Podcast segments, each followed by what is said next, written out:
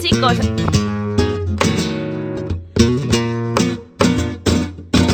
Yo me levanto temprano y me pongo comenzamos Radioactiva, el programa del refugio del albergue Padre Rubinos. de cantar.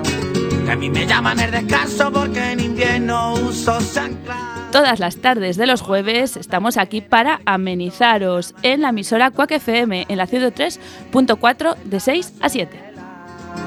Tomando el aire. Soy un bohemio de la vida que Bienvenidas y bienvenidos a un Radioactiva más. Ya estamos rozando la veintena de programas. Comenzamos este número 19. Hoy con una tarde soleada como hace, qué mejor plan que ir a la playa con Quack haciéndote compañía.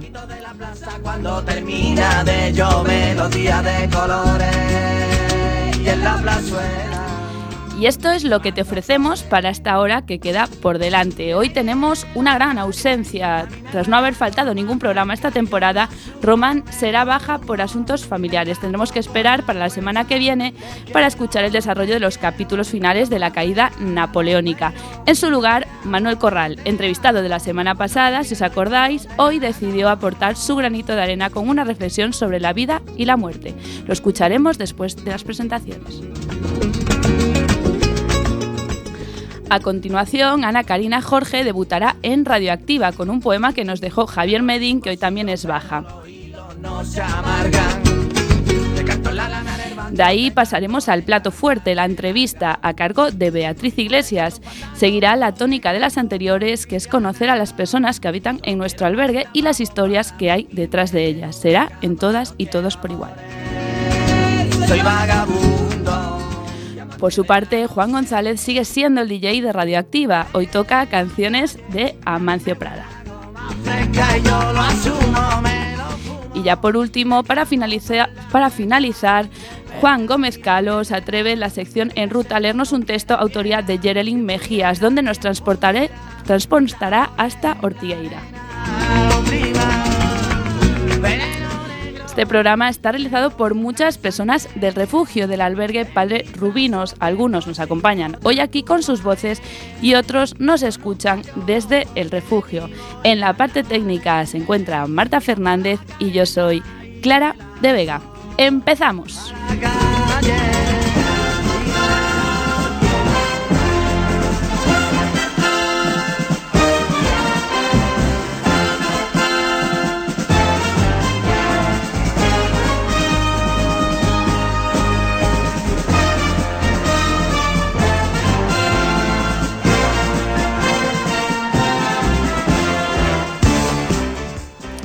Pues aquí estamos, un jueves más, finales de mayo, 30 de mayo, para estar una tarde más con vosotros y vosotras. Empezamos presentando a las personas que estarán durante este Radioactiva número 19. Empezamos con el DJ, como dijimos, de espacio musical, Juan González. Muy buenas tardes. Pues muy buenas tardes. Aquí pasando un fresquito en Radioactiva. Sí, la verdad que se está muy a gusto con el calor que hace fuera. Pues seguimos con Beatriz Iglesias, nuestra entrevistadora ya por excelencia. Muy buenas tardes. Muy buenas tardes de nuevo, aquí me tenéis. Y seguimos con una voz nueva. Ana Karina Jorge hoy viene por primera vez aquí a los estudios de Quack FM para, bueno, va a leer un poema de otra persona, pero seguro que esto le engancha y la siguiente hace algo propio. Muy buenas tardes, Ana. Pues buenas tardes, vamos a ver qué tal lo hago. Seguro que fenomenal. Eh, seguimos con una voz nueva también, eh, aunque lo escuchamos eh, la semana pasada como entrevistado, que si os acordáis habló sobre la radioafición, pues hoy viene a, a dar su punto de vista y a hacer una reflexión muy interesante. Muy buenas tardes, Manuel Corral. Buenas tardes, soleadas y radiofónicas tardes para todos. Y por último, un conocido, Juan Gómez Calo, hizo de todo, entrevistas, música y hoy le toca la sección de viaje. Muy buenas tardes, Juan Gómez. Buenas tardes, Clara y amigos de Radiactiva. Aquí estamos de nuevo.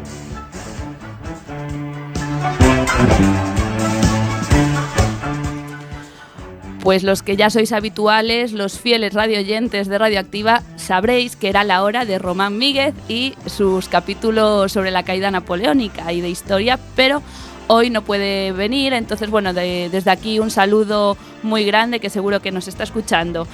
En su lugar, Manuel Corral nos va a hacer, como dijimos, una reflexión muy interesante sobre la vida y la muerte. Lo vamos a escuchar.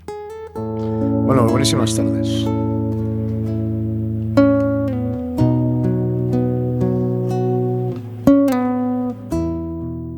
Bueno, pues todos cuando nos va llegando la hora vamos pensando en la muerte y pensamos a dónde iremos o a dónde llegaremos.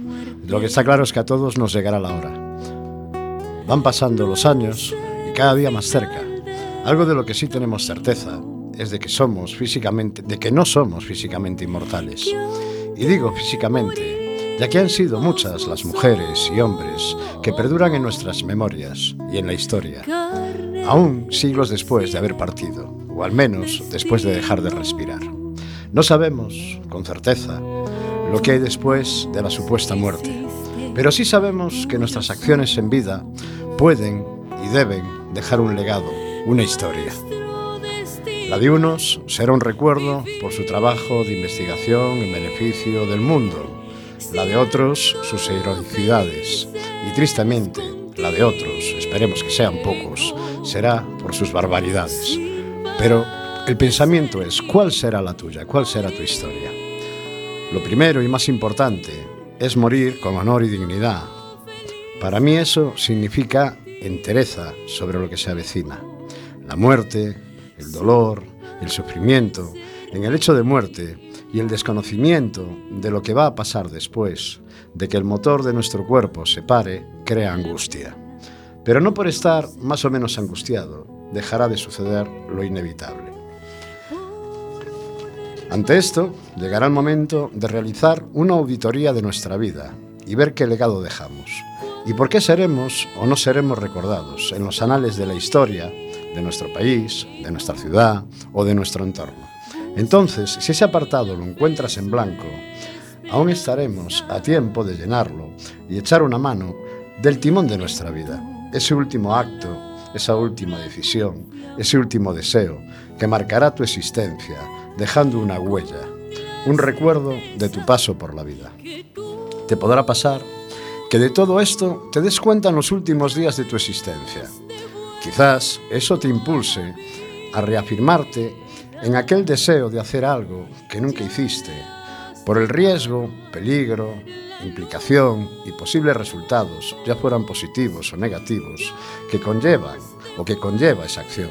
Pero esas trabas ya no te preocuparán, ya no hay nada que perder.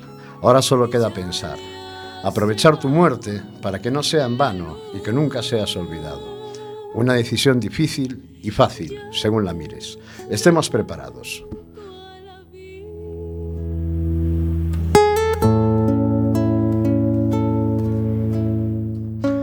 Solo espero que nuestras despedidas siempre tengan un buen recuerdo. Resumiendo, nacimos para sufrir, nacimos para morir, cosas del destino. Destino que el hombre escribe con pensamientos e impulsos, decisiones correctas e incorrectas, o quizás graves.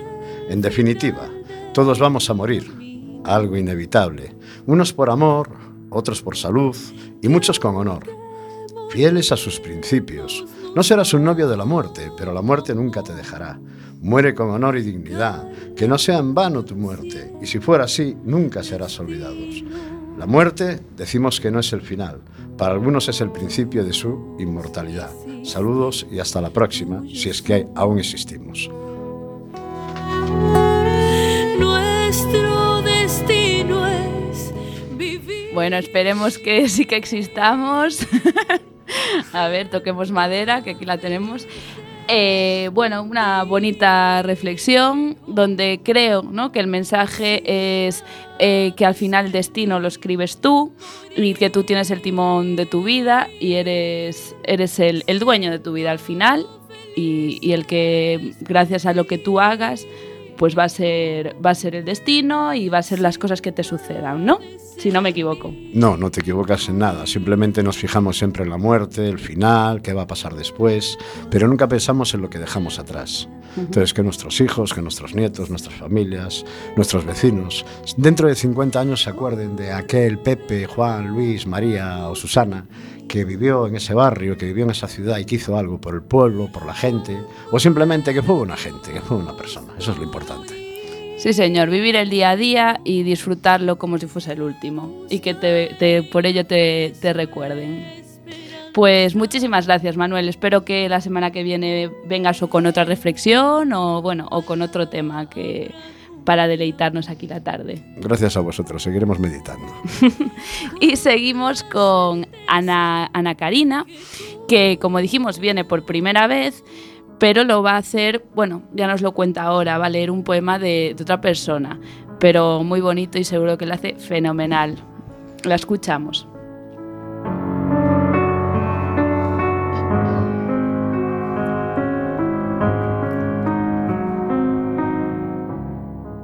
Pues hola queridos amigos, mi nombre es Ana Karina y hoy tengo la difícil tarea de suplir a Javier Medín, a quien le mando un saludo y un beso desde aquí. Pues bueno, hoy toca poema y el poema de hoy va de un escritor muy poco conocido fuera de Andalucía. Se llama Manolo Chinato y tiene varios libros y un disco extra chinato. Y tú puedes imaginar quiénes lo llevaron a cabo, pues fueron Vito, Fito Cabrales, Roberto Iniesta, cantante extremo duro, y el propio Manolo Chinato. Se llama Tres Puertas.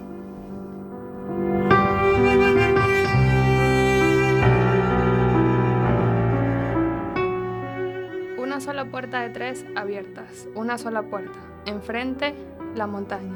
Pasa la nube inmensa, toda suya, todo suyo. Huracanes de vientos, lluvia andante y semiparalela. Y en todo el monte, funerales alegres, naturales y hojas muertas. Los caballos terráqueos danzan todos iguales, al son de trompetas invisibles que vienen de los mares. Llegó el otoño, llegó la muerte, mas no para todos. Hoy mirarán ojos, hojas y animales, mas no morirán para siempre, y en su transformación de mañana darán, que consta, más calor a la tierra de su muerte. Pasado mañana, brotes de esperanza. Y yo no muerto. Me alegro de la lluvia, me alegro del viento. Y si tengo frío, me caliento. Y si tengo miedo, que lo tengo. Susurro y pienso, y para mañana ya he comido mi pequeña ración de esperanza. Una sola puerta de tres abierta. Una sola puerta inmensa.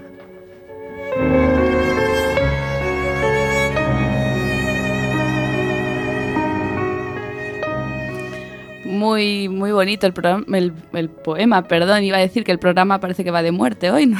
pero, pero bueno, muchísimas gracias, Ana, gran, muy bien recitado. Y bueno, esperemos que eso, que la semana que viene o cuando tú quieras, pues vuelvas a hacer algo tuyo y que, y que podamos disfrutar también de ti otra vez. Pues muchas gracias, ya pasaron los nervios.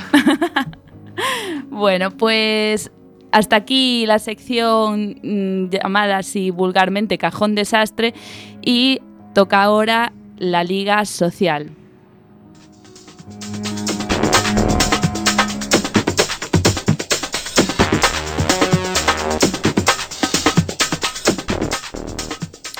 Pues llegó el turno del repaso semanal de nuestra Liga Social Ciudad Coruña.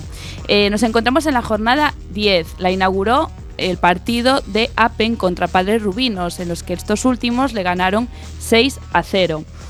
Y la clasificación queda de la siguiente manera, y me da mucha alegría decirlo, porque sé que me estáis escuchando eh, los del albergue, y es que estamos de primeros en la liga. No nos lo podemos creer porque estábamos de terceros y pasamos a ser primeros con 16 puntos. Le siguen Casco y Aclaz empatados en puntos a 15 y después eh, de colistas están Apen con 4 y Catro Gatos, equipo formado por Fundación Azcor y Aspronaga, con tan solo un punto. El próximo partido será Aclaz contra Catro Gatos. Eh, a ver si por fin pueden sumar algún puntito los de Catro Gatos. Les deseamos las mejores de las suertes. Y a vosotros deciros que estáis invitados a ver los partidos todos los lunes a las 4 de la tarde en el pabellón de La Bañou.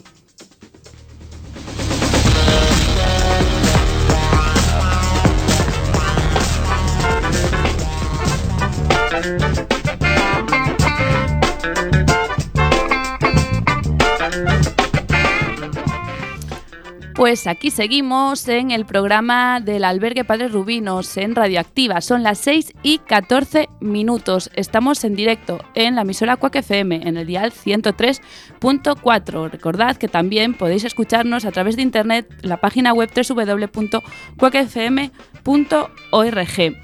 Eh, a continuación, todos por igual, guiado ya por Beatriz Iglesias, viene un invitado pues del albergue, un invitado que va a hablar de su país y creo que va a ser muy pero que muy interesante. No os vayáis, en unos segundos.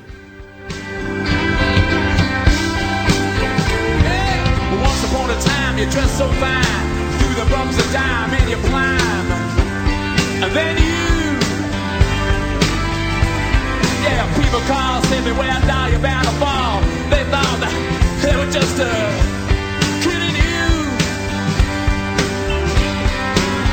You used to laugh about everybody that was hanging out. And now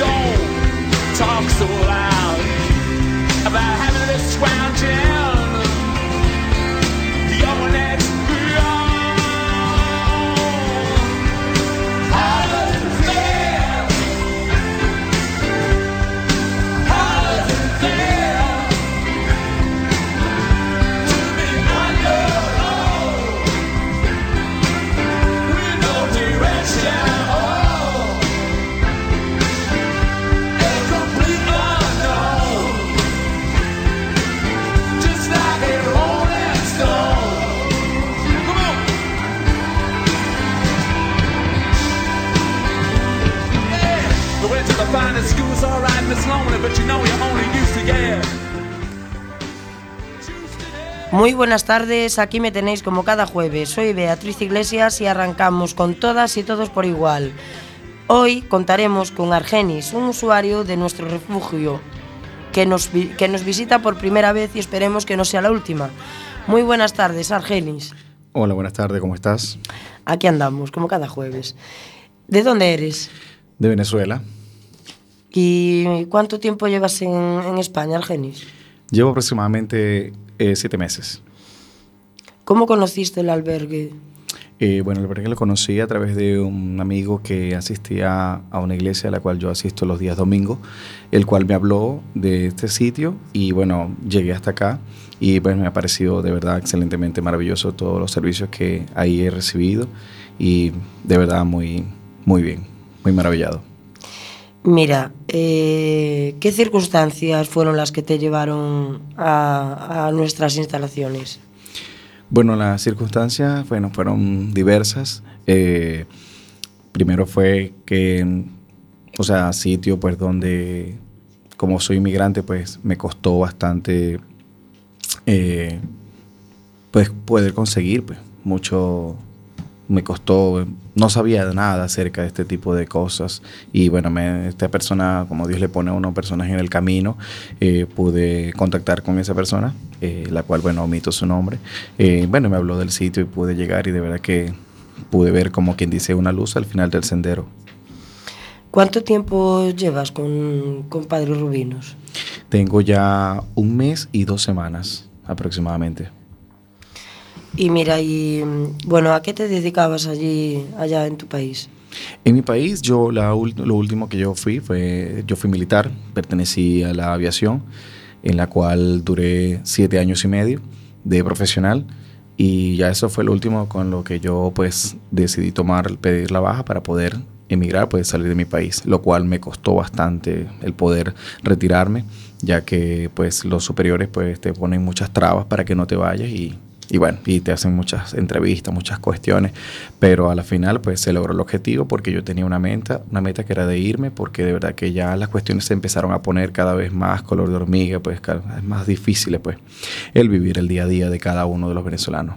Un pequeño calvario, ¿no? Me imagino. Sí, sí, sí, bastante fuerte, de verdad, y todavía aún se vive cada día peor. Si cuando yo me vine estaba fuerte, pues hoy en día está bastante más crítica la cosa porque no se ve, es decir, algo mejoría, no se ve, sino cada día se empeora más la cosa. Siendo venezolano y, y sabiendo cómo, cómo están las cosas por allá, como nos acabas de contar, Eh, ¿nos, resu- nos resumirías así un poquito la, la situación? Bueno, la situación es como te digo, ves, eh, lo- la, la principal fuente es la economía, la principal fuente de que la cuestión de la moneda, la devaluación al día a día, eh, los salarios que coloca el gobierno, pues no de verdad que no te sirven para nada. Eh, hoy compras una cuestión, un arroz en, que te digo, mil bolívares, un ejemplo, que la moneda de allá, pues cabe destacar que es bolívar, eh, para aquellas personas que desconocen, eh, ya lo vas a comprar la semana que viene y ya no te cuesta mil bolívares, ya te cuesta mil trescientos, mil quinientos y así, entonces tu salario sigue siendo el mismo, pero las cuestiones, todo lo que es comida, que es lo principal, la cesta básica, con lo que form- conforme te alimentas o alimentas a tu grupo familiar, pues no llega un momento en que no puedes, no puedes vivir, entonces cada vez se pone color de hormiga, pues como un decir de Venezuela. ¿Y por qué, por qué está esa inflación, no? Supongo que a, que- a lo que te refieres, eh, ¿por qué que, está... o Bueno, sea, esa inflación... ¿Cuál es la causa de la inflación? Ok, esa inflación viene a causa de que desde el 2013 que muere el presidente Chávez, eh, bueno, según lo que informan pues, los medios, eh, desde ese entonces la- el país empezó a dolarizarse. Em, yo recuerdo que mi vehículo yo lo compré en, en noviembre de 2013 finalizando y yo lo, lo alcancé a comprar en bolívares. Y ya del 2014 en adelante pues se empezó todo a dolarizar. ¿En qué sentido? Que todo lo que se vendía, es decir, vehículos, casas, eh, incluso neveras, con línea blanca, todo o sea, en dólares. Pero ¿por qué lo hacía la gente? O sea, todo lo que el venezolano lo hacía. Porque si yo te vendo algo en bolívares, por lo que le acabo de explicar ahorita, vea. Ve, hoy recibo 10 mil bolívares, pero ya mañana no. Estos 10 mil no, no valen igual, ya valen 7 mil, ya equivalen a 5 mil. Y cuando vienes a ver, ya no tienes nada. ¿ve? Entonces, por eso el país eh, poco a poco se ha ido dolarizando por iniciativa del mismo del pueblo. Ya que, pues, el- lamentablemente, de verdad que el bolívar no, no está sirviendo. Incluso el presidente le ha quitado tres ceros a la moneda, después le volvió a quitar tres ceros más, y aún así todo comienza desde un principio en el sentido de que, no, que todo cuesta dos bolívares, tres bolívares, así empezaba. Pero al partir de, de, ¿qué te digo? Corto tiempo, de tres, cuatro meses, ya, ya la moneda ya ya estábamos hablando de 10 mil. E incluso ya ahorita estamos hablando de 10 millones. Y 10 millones es una cantidad, ¿ves? Pero claro, es una cantidad, pero tenerlo pues no es nada sencillo.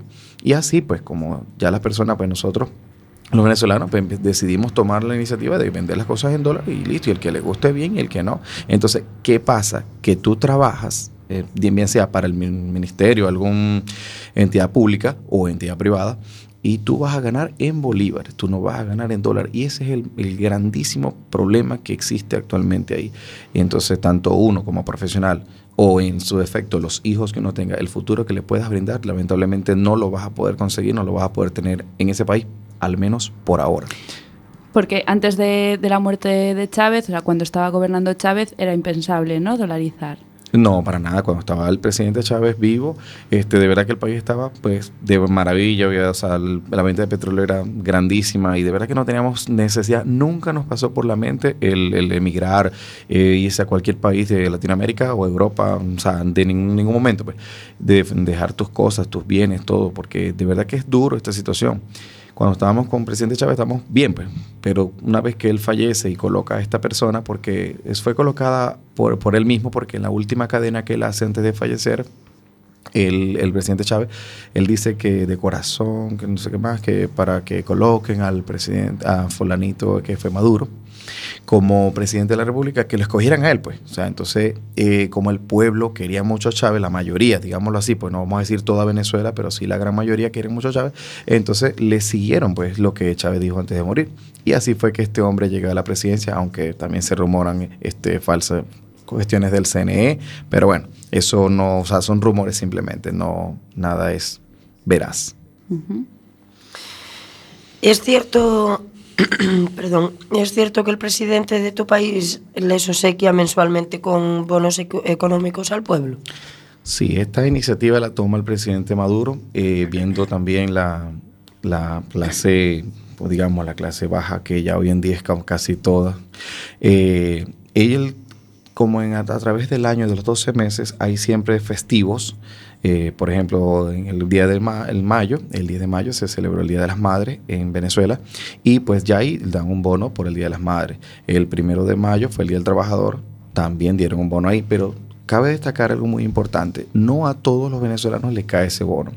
¿Por qué? Porque siempre hay personas de los consejos comunales que andan pendientes de, de lo que realmente no les incumbe. Eh, aquella persona que decidió emigrar o que simple y llanamente no está de acuerdo con el gobierno y haces algún comentario, aquella persona te escucha o, o alguien le dice, entonces, del consejo comunal, busca la forma de averiguar tus datos, tus cédulas, que ellos tienen una lista de todo el mundo y empiezan a excluir gente.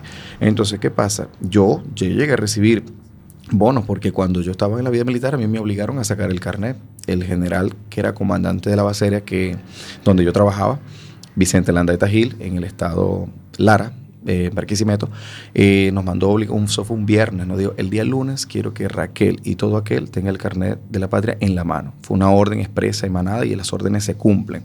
Bueno, y entonces yo me lo saqué y yo pues llegué a recibir bonos. Pero ya desde, ¿qué te digo? Yo me vine en el 2018, en octubre, eh, más o menos como desde enero de ese año 2018, yo dejé de percibir este bono. Claro, yo me había ido de baja, ¿me entiendes? Y mi número de cédula estaba desde el Ministerio de la Defensa, entonces ya por ahí, pues, excluido como traidor de la patria y por ende, muy importante, como te acabo de decir, eh, no todas las personas le caen esos bonos, no a todas. ¿Y cómo está el tema del transporte? Bueno, mira, el tema del transporte, bastante fuerte. Bueno, mira, eh, a pesar de que somos un país petrolero, un país que tenemos muchísimas grandes reservas de petróleo, para vivir unos 300, 400 años tenemos, eh, eh, hay un refrán que dice, casa de herrero, cuchillo de palo, lamentablemente. Y bueno, desde que no, no- yo tengo contacto con mi familia y me dicen que hay que durar hasta tres días para, hacer, para poder abastecer de combustible tu vehículo, bien sea diésel o gasolina de 95 octanos, es bastante complicado. Debido a eso, pues el transporte ha mermado demasiado, demasiado. Tú te quieres ir a un sitio, trasladar y de verdad que te cuesta mucho porque son pocos los que están trabajando. Otra cosa muy importante, como son pocos y debido a lo que cuesta abastecer eh, tu vehículo, eh, se aprovechan. Es decir, si el pasaje cuesta 20 bolívares, son ejemplos que estoy dando, ojo, muy importante, el pasaje debe costar más. Cuesta 20 bolívares, entonces como no hay problemas de, de combustible, ellos te colocan al doble o al triple. Y si tú te quieres ir, pues te vas. Si no, pues no te montas. Así es fácil, simple y sencillo. Y tú puedes denunciar y lamentablemente no, no se hace nada con respecto a eso. No se consigue nada. Es que al final es libre mercado, ¿no? Es quien puede pagarlo bien y quien no, y cada vez va subiendo, subiendo más. Correcto, entonces incluso existe algo que se llamó o que se llama actualmente todavía lo que se llama el bachaqueo. Eh, muchas personas, los mismos venezolanos, lamentablemente es así, pues es una realidad. Eh, compramos, eh, los que tienen dinero, ¿verdad? Compramos alimentos y los acaparamos. ¿En qué sentido? Que los guardamos. Entonces cuando alguien necesita, pues dicen, bueno, ¿tú qué te necesitas? ¿Tú necesitas una mayonesa? Bueno, te la vendo, por decir algo, dos dólares, porque eso lo están haciendo actualmente. Cuando yo estuve en Venezuela, la vendían en bolívares todavía, pero, pero carísima. Si la mayonesa te costaba 10 mil bolívares, ellos te la vendían en 30. Y como tú, la, tú eres el Al que tiene- cambio, perdón, en, en euros. no, no, no, no, no, no, ya no se habla de euros, ya se habla de dólares, dólares, dólares estadounidenses. Entonces, este, el que necesitaba, incluso lo aplicaron demasiado con las medicinas. O sea, una persona que tenga una- un familiar hospitalizado, que incluso va a dar a luz y necesita un kit de mm, eh, De cirugía, pañales. de lo que sea. Hmm. Bueno, esa persona, bueno, yo te tengo el kit, ¿cuánto vale? Bueno, te vale un millón y medio. Y si tú tienes el dinero, pues tienes que hacerlo, es tu familia. ¿me entiendes? Imagínate una persona que le vayan a hacer una cesárea a tu esposa, le van a hacer una cesárea y necesitas un kit urgente y o sea, te lo piden en dólares, o sea, y tú tienes que parirlo, buscarlo, porque de verdad que anteriormente no era así. Yo, mi, mi primer hijo nació en un hospital público y yo no, yo no pagué ni en bolívar. O sea, nació todo bien, la atención de A1, como quien dice, todo. De verdad, ahora mi segundo hijo, yo tengo dos, dos varones, mi segundo hijo llamado Samuel, él, bueno, tuvo la oportunidad de nacer en una clínica y yo, pues, yo no tuve que pagar nada por el seguro de la Fuerza Armada, pero ese privilegio no lo tiene cualquiera, o sea, simplemente aquellas personas que tienen como, o sea, las comodidades y eso no lo tiene cualquiera. De verdad que la, el sistema eh, médico eh, ya en Venezuela es muy bueno, pero ha carecido demasiado con las cuestiones de medicamentos. Es más, hasta una jeringa tienes que comprar, una inyección. Vas a hacerte un examen de ese, un examen de orina y debes traer todo. Cuando eso te lo regalaban. Te un examen de ese orina y te regalan de una de los envases. Y bueno, pero eso de verdad que bastante fuerte. Y todo, como te digo, dolarizado. Todo. Ahorita, ¿qué necesitas? Necesitas una inyección eh, penicilina, un ejemplo, y bueno, yo te la tengo, te la vendo en tanto. y o se aprovechan de ti, pues, de la necesidad que tú tienes. Y eso de verdad que entre nosotros mismos nos estamos matando, digámoslo así vulgarmente. Sí, es, es que a mí me, me sorprende, ¿no? Porque a mí sí que me gusta escuchar a, las personas venezolanas, porque, bueno, los medios de comunicación sabemos que tiñen mucho la realidad, ¿no? Y depende de qué bando seas, pues te cuentan una realidad u otra. Entonces sí que me gusta un montón escucharos y saber cuál es la realidad. El punto de inflexión dijiste que fue la muerte de, de Chávez. ¿Pero por qué? O sea, ¿hubo un oportunismo de vender las cosas? Es, que no... Yo soy un poco Ok, ok. negada. Entonces, si lo puedes explicar para nosotros, para los oyentes, porque creo que, que es importante, ¿no? Saber vuestro, vuestro punto de vista. Bueno, después que el presidente Chávez fallece, este, todo se manejaba igual, todo normal en Bolívar, todo, todo, todo, absolutamente. Pero empezó a decaer las cosas. ¿En qué sentido? Este, ya empezó a, a escasearse los alimentos, algo muy importante. El ser humano sin comer, pues lamentablemente, pues. Entonces empezaron a, a escasearse ciertas cosas, a desaparecer de los anaqueles de los supermercados. Y entonces cuando empieza a dolarizar, empieza Pero, ¿Y por qué empiezan a desaparecer de repente? por falta de producción de empresas Polar. Ah, vale. La empresa Polar es la, la empresa mayor, la que da todo, de lo que es harina, mayonesa, mantequilla, todo, o sea, toda la cesta básica, cuando digo todo lo que se, lo consume eh, mayormente el venezolano, deja de producir debido a que el gobierno le tranca los dólares para poder comprar la materia prima y poder ellos fabricar todo ese tipo de cuestiones que ellos hacen, de comida, alimentos. Entonces empieza a escasearse todo eso y empieza a dolarizarse. Aquellas personas que trabajaban en empresas polares que tenían cómo sacar un bulto de harina, dos bultos de harina, esas personas lo sacaban. Cuando llegaban a sus casas empezaban, bueno, vamos a hacer combos. Combos es decir, eh, dos harinas, dos arroz, dos mantequillas, dos mayonesa. Bueno, eso lo vendo en tanto X, ¿me entiendes? Empezó eso. Y poco a poco, cuando venimos a ver, ya tenemos un mercado. Ya, ya cualquier persona a las afueras de su casa colocaba una mesita con un arroz, una harina, unos pañales. Un mercado negro. entonces. Exactamente. Y entonces, y eh, lo vendían, así vendían las cosas. Pero por supuesto, como te dije, una harina costaba mil bolívares, te la vendían en tres mil, cuatro mil. O sea, lo que te la podían vender. Porque se aprovechaban de tu necesidad. Ya, ya, ya. Madre mía. Vale. Mira, y bueno, antes con, con lo del transporte, eh, ¿cómo es posible que siendo un país petrolero no haya gasolina en las, en las gasolineras? Bueno, el gobierno ciertamente todo lo que toca de verdad que lo, lo acaba, lamentablemente. Eh, tenemos PDVSA, Petróleos de Venezuela. Esa empresa eh, grandísima la, la tomó el gobierno eh, y bueno, poco a poco con el pasar de los años la acabó totalmente. Nosotros producíamos demasiados barriles de petróleo, los vendíamos, los exportábamos.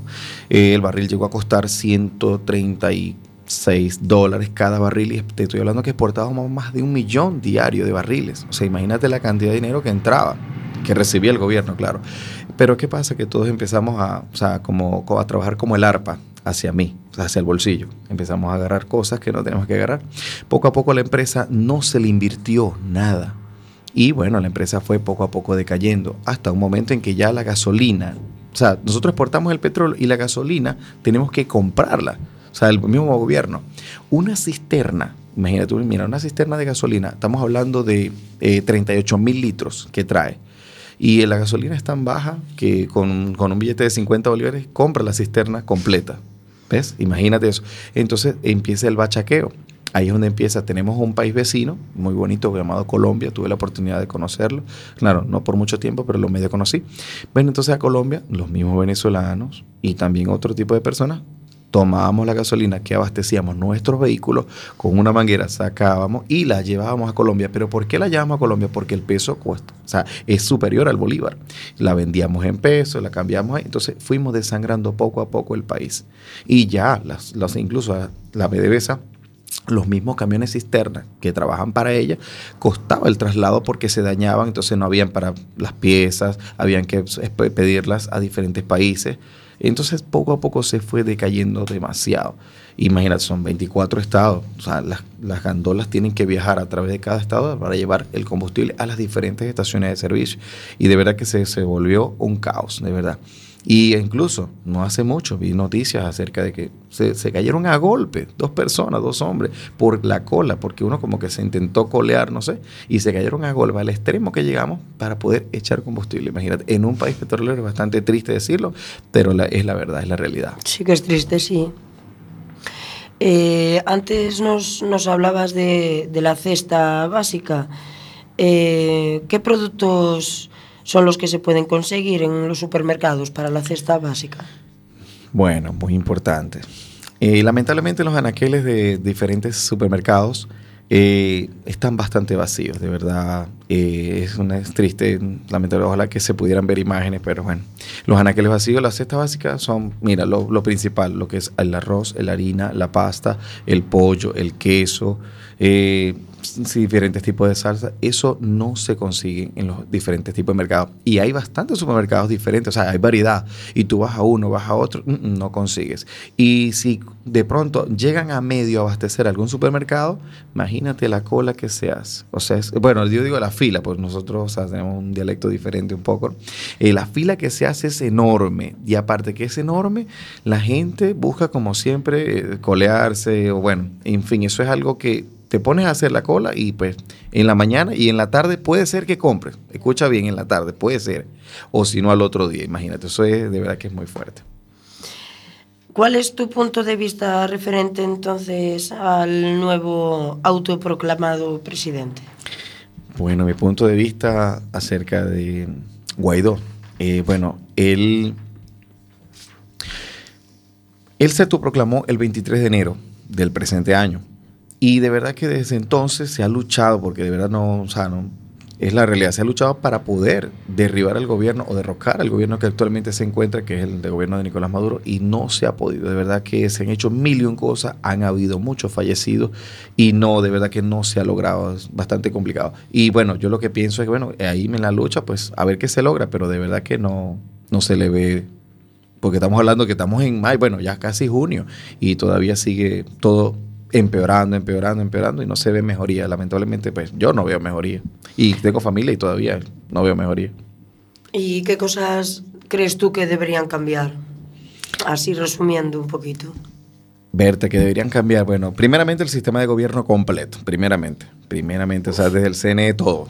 Y poco a poco empezar a construir la nueva Venezuela. De verdad que el, todo el, la Cancillería completa, todo aquel personal que trabaja ahí, o sea, erradicarlo, personal nuevo y supervisarlo para que las cosas empiecen a funcionar poco a poco y empecemos a construir una nueva Venezuela. Pues muchas gracias, Argenis, por esta grata entrevista tan placentera.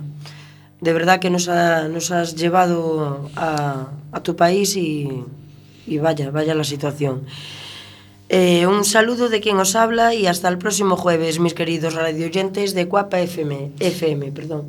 Bueno, antes de terminar, gracias Bea, eh, darte las gracias de verdad, Argenis, porque sí que es cierto que nos acabas de dar una información que, como decía antes, ¿no? muchas veces no tenemos acceso a ella porque los medios de comunicación pues manipulan como quieren o mm, no, no puedes escuchar. O sea, yo creo que es la primera vez que escucho a una persona de Venezuela que critica, pero a la vez autocritica también al pueblo, no solo chavalones fuera. Eh, no sé, me, me acaba de encantar, de verdad. Muchísimas gracias por compartir esto con nosotros. Y tengo que hacerte la pregunta obligada a todas las personas que vienen del albergue, ya sean trabajadores, usuarios, eh, prácticas, etc. Y es cómo definirías con una palabra o con una frase qué es para ti Padre Rubinos. Bueno, definirlo con una palabra es bastante difícil, pero lo que sí le puedo decir es que en el corto tiempo que tengo ahí, de verdad que me ha parecido maravilloso este, el trabajo que hacen todos, el esfuerzo que a día a día pues hacen por todos nosotros, de verdad que es bastante excelente y yo sé que me dices una sola palabra, pero es que es difícil, de verdad, de verdad que es bien, ¿no? y no es por nada, pues, yo estoy ahí, pues lo vivo día a día y me parece muy excelente el trabajo, de verdad que maravillado, me siento muy maravillado. Bueno, pues muchísimas gracias. Te reitero que gracias por compartir tu situación y, y nada, y espero que, que vuelvas a- aquí a Radioactiva. Quería aprovechar y quería dar un saludo a la familia de Órdenes. Si en caso me están escuchando, un saludo a toda esa familia que me ayudaron también bastante para estar yo aquí en este país. Y bueno, un saludo a todos, Laudi, Roy, la señora Carmen, Carolina, saludos a todos. Bueno, pues un saludo para ellos y nosotros seguimos en Radioactiva y toca el turno de Juan González y Espacio Musical.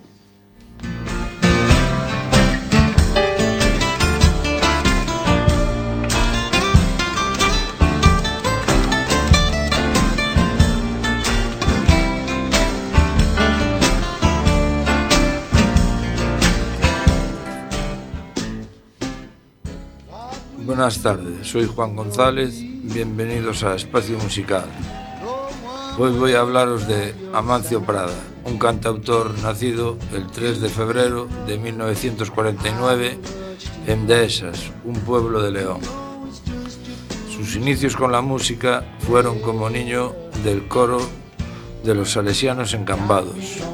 Con 20 años se va a París, Allí estudia sociología en la Universidad de la Sorbona y lleva a cabo estudios de armonía, composición y guitarra en aquella misma ciudad, teniendo los, los de profesores a Michael Puig y Silos Manso de Zúñiga en diciembre de 1972. Tras, pres, tras la presentación con George Brassens sus actuaciones empiezan a ser más asiduas tanto en la radio como en televisión, así como en centros de hispanohablantes en distintas universidades de España. En el año 1974 edita su primer disco, Vida e Morte, el cual con más de 30 temas. Escuchamos uno. Antros mozos o pirmeiro é unha ciudade sin par Tiña costume encantar Aló la mañaciña con esta miña gaitiña As nenas hei de engañar Con esta miña gaitiña As nenas hei de engañar. Laira, laira, laira, laira, laira, laira, laira, laira, laira, laira, laira, laira, laira, laira, laira, laira, laira, laira, Sempre pola vila entraba con aquel de su señorío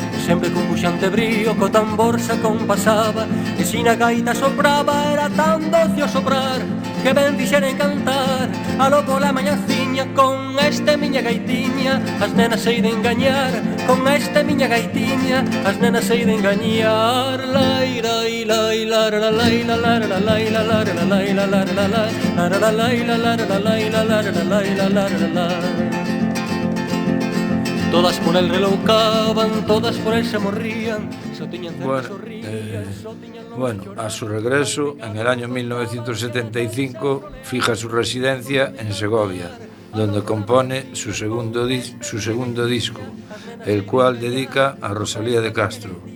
Fruto de esta etapa son Carabel, Carabel de Carabeles, Cántico Espiritual, Canciones de Amor y Celda y Leila Doura. Añadir que con su cántico espiritual de San Juan de la Cruz, en febrero de 1982, da, ser, da una serie de conciertos en el Teatro Español. De ahí comienza una gira por las principales universidades americanas y pasamos a escuchar una canción de álbum, del álbum Cántico Espiritual.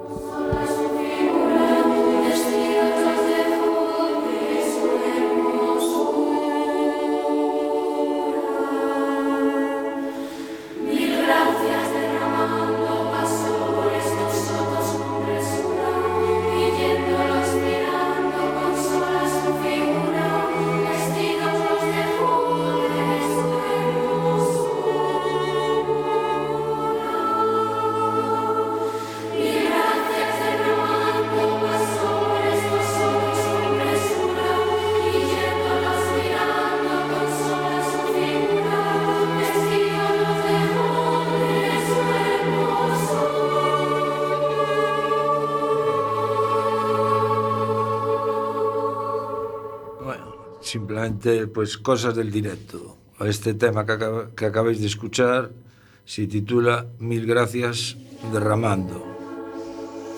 Bueno, en 1986 estrena Los sonetos de, de Amor Oscuro de Federico García Lorca en el Teatro María Guerrero de Madrid.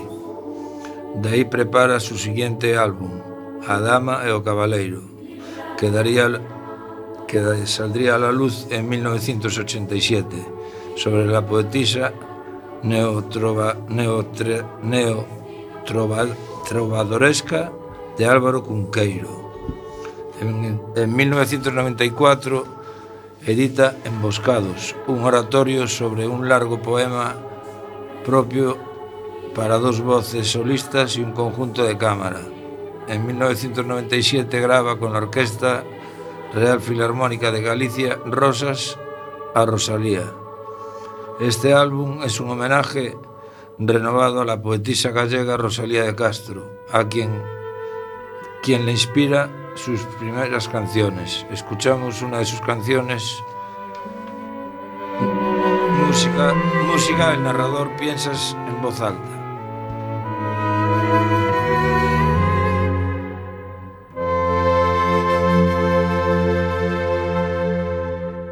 El narrador piensa en voz alta.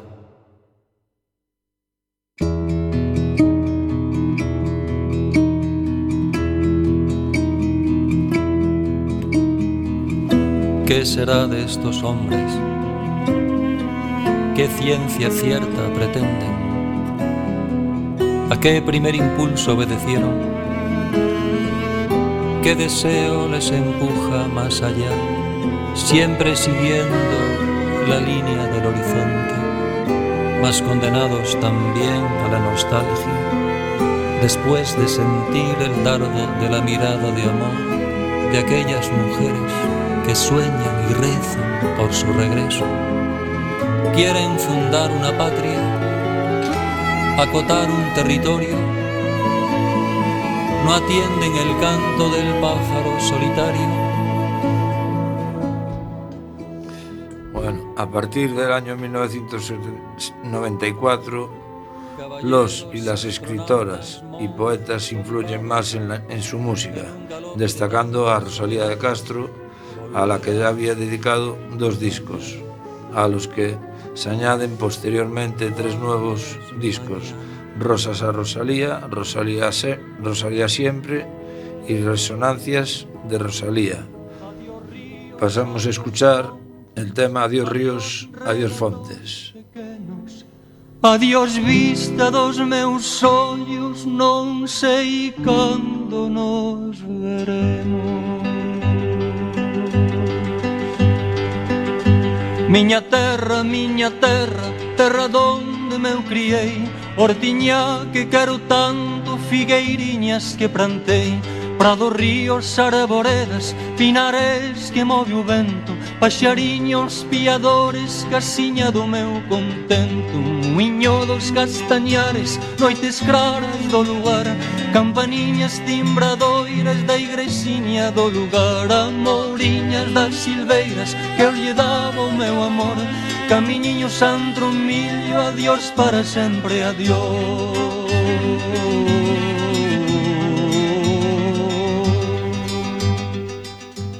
Bueno, en octubre de 2013 edita un nuevo disco libro dedicado al poeta y filósofo zamorano Agustín García Calvo, cuyo título hace referencia a una de sus canciones más emblemáticas, Libre te quiero. Dicha canción fue utilizada por, Basil por Basilio Martín Patino como título y banda sonora de su última película documental sobre el movimiento 15M, la cual escuchamos para terminar esta sección.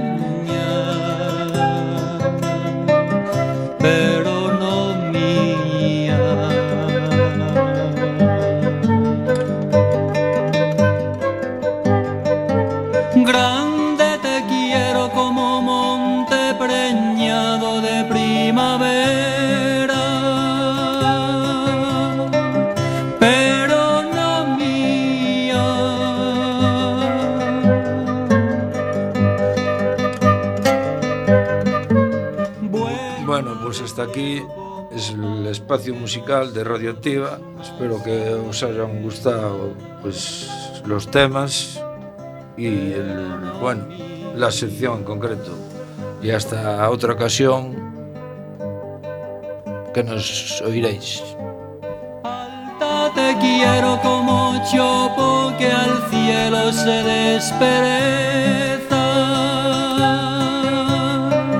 Se despereza.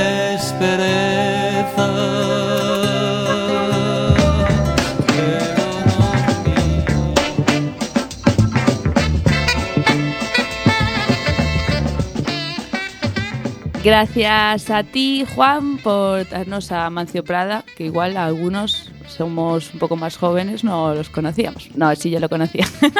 Pero igual algunos del albergue no, los, no, lo, no lo conocían. Así que muchísimas, muchísimas gracias.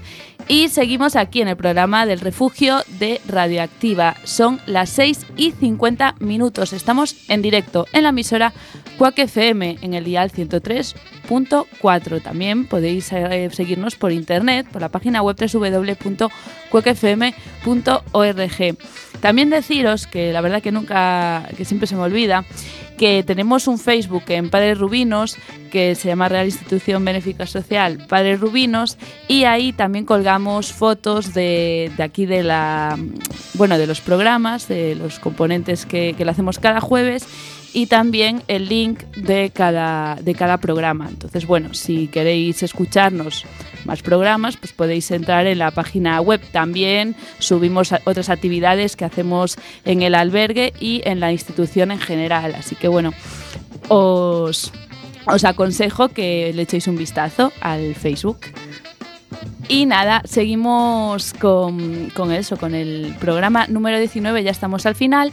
Queda la sección última de los viajes, que hoy será Juan Gómez el encargado de, de hacerla. Lo escuchamos.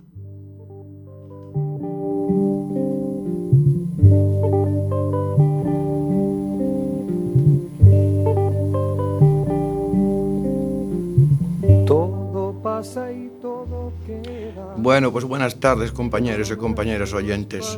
Hoy vengo yo para hablaros de esta sección que hacen nueva de las rutas, que fue, bueno, está escrita por Jerilyn, también otra compañera venezolana, y os vamos a hablar del el pueblo de Ortigueira. Ni dejar en la memoria de los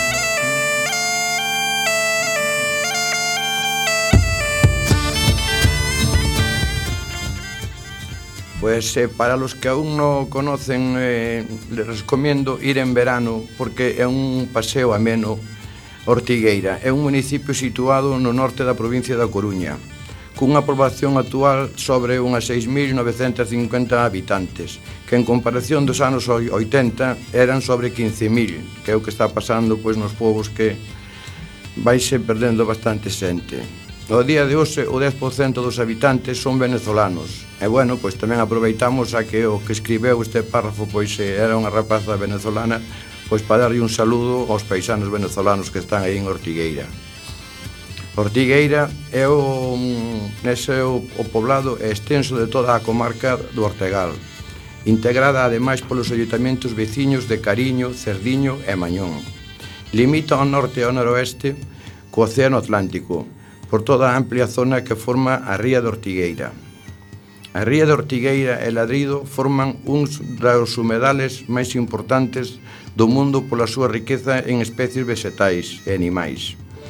Nas súas orillas se abren diversos arenales que constituyen a maior atractivos das rías altas galegas. Na praia disponse ademais de servicios adicionales como na zona da acampada e aparcamento é un pinar para os que lle gusten das barbacoas ao aire libre. Pero bueno, que as barbacoas tamén sabede que hai que ter cuidado, eh? que o lume pois eh, hai que prevenir. A súa ubicación geográfica na zona de confluencia entre o Océano Atlántico e o Mar Cantábrico fai que o clima, o clima sea oceánico e húmedo. As temperaturas son suaves en verán e en inverno, con paisaxes máis puros de Galicia. Existen vestixios arqueolóxicos que testiguan a existencia de asentamentos nómados na zona. Conta con todos os servicios tales como portos, variedades de alojamiento para todos os gustos, restaurantes, bares, cafés, etc.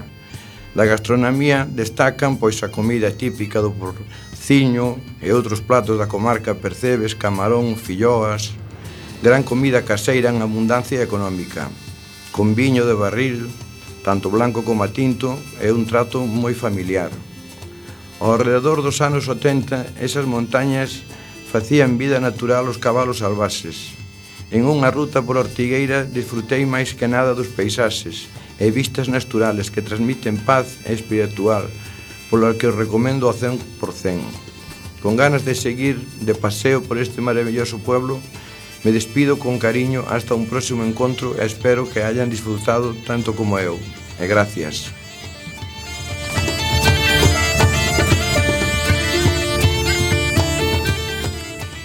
Gracias a ti, Juan, traducindo o momento, eres un campeón. Eh, botábamos de menos esa naturalidade que espontaneidade que lle das o programa, así que esperamos para a semana que ven ou cando, cando queiras. Pois moitas gracias, que facía tempo xa que non viña por aquí, eh, de verdad, pois un rato moi agradable con vosa compañía.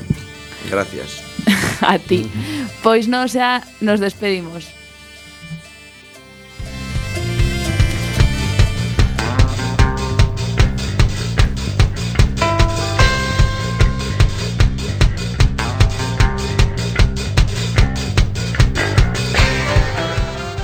Pues sí que ya nos tenemos que despedir, no queda tiempo para más. Seguid conectados aquí en Quack FM en la página web www.quackfm.org o en el dial 103.4 de la FM, claro. Como todos los programas, agradecer a las personas que hoy nos acompañaron, Manuel Corral, Ana, Ana Karina Jorge, Beatriz Iglesias, Juan González y Juan Gómez. Por supuesto, también dar las gracias por el trabajo de todas y todos los que participan cada semana en este gran proyecto desde el albergue. Nos vemos el próximo 6 de junio de 6 a 7 con muchos más temas. Gracias por estar ahí.